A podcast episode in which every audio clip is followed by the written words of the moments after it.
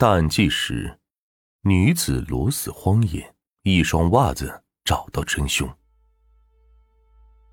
两千零五年，十七岁的张某因为身上没钱，而且又不敢向父亲张口要，为了满足自己的需求，张某就开始动歪脑筋。当时社会发展正处于高速阶段，出租车开始越来越多，每天的进账虽然不算特别多，但也有几百块钱。如果生意好的话，也可能上千块。张某就此盯上了出租车，想要抢劫出租车司机。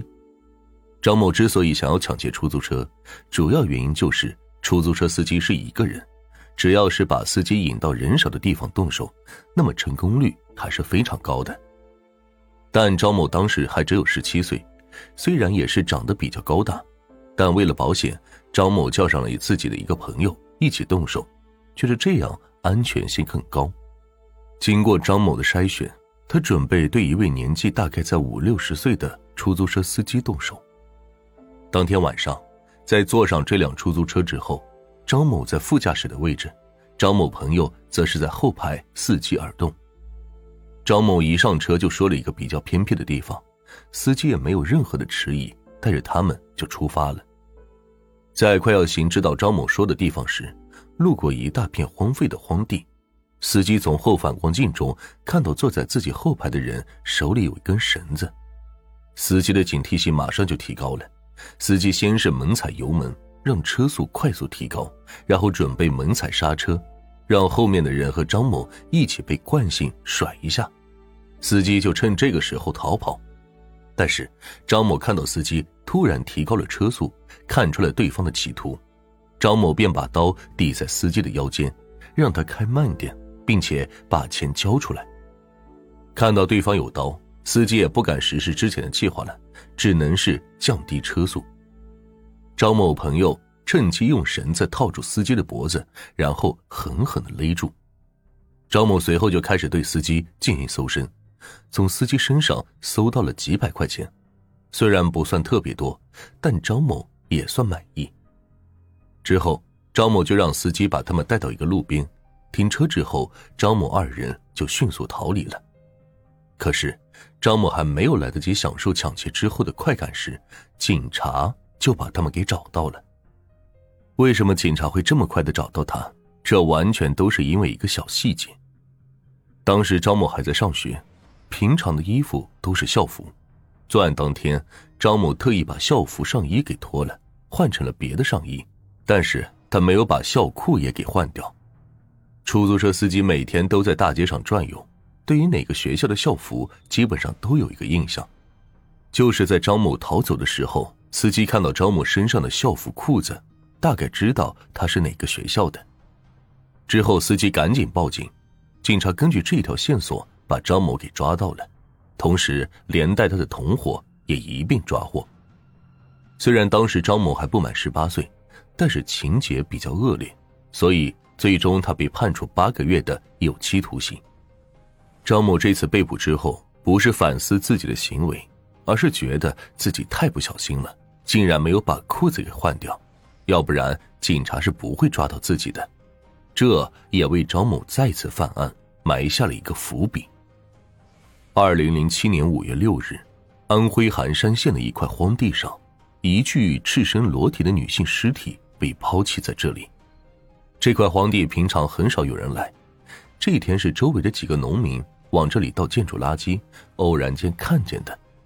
几人看到尸体之后，马上就报了警。警察接到报警之后，立马赶赴现场。由于现场来的人比较少，所以很多痕迹都保存下来了。首先就是血迹，根据荒地上血迹的痕迹，警察初步判断死者。是在被人杀死之后抛尸到这里来的，而且根据现场的情况看，凶手应该是两个人，因为人在死了之后身体会非常的重，一个人如果搬运尸体的话，地面上的痕迹应该很是清晰，但是警察发现现场的痕迹除了血迹外，其他拖拽的痕迹很是轻微，这也就说明是两名以上的凶手共同作案。死者的死因为刀伤。死者生前被人捅了将近一百刀，这就造成死者的心脏等多脏器受到了致命伤，最后导致身亡。可以说，光从死者身上的刀伤看，凶手一定是跟死者有着非常大的仇恨，要不然不会捅这么多刀。另外，法医在对死者进行检查之后发现，死者死前并没有遭到性侵的痕迹，所以警察当即就把此案的侦破方向定为仇杀。确定了侦破方向之后，那么首先就要搞清楚死者的身份，这样才能够对死者的社会关系还有家庭关系进行调查。由于死者是赤身裸体，只有一双袜子，所以任何跟身份信息有关的东西都不存在了。仅凭一具尸体想要找到死者的身份，那么难度还是非常大的。就在警察感到十分为难的时候。在离抛尸现场四十公里的地方，发现了一辆出租车。出租车内有大量的血迹，而且根据车内的情况看，当时在汽车内发生过激烈的打斗。经过调查之后，警察知道出租车的车主是丁某花。在向出租车公司询问后，得知丁某花已经失踪好几天了。这一消息让警察感到很振奋，死者很可能就是丁某花。于是。警察把死者的照片给丁某花丈夫辨认，丁某花丈夫确认死者就是自己的妻子。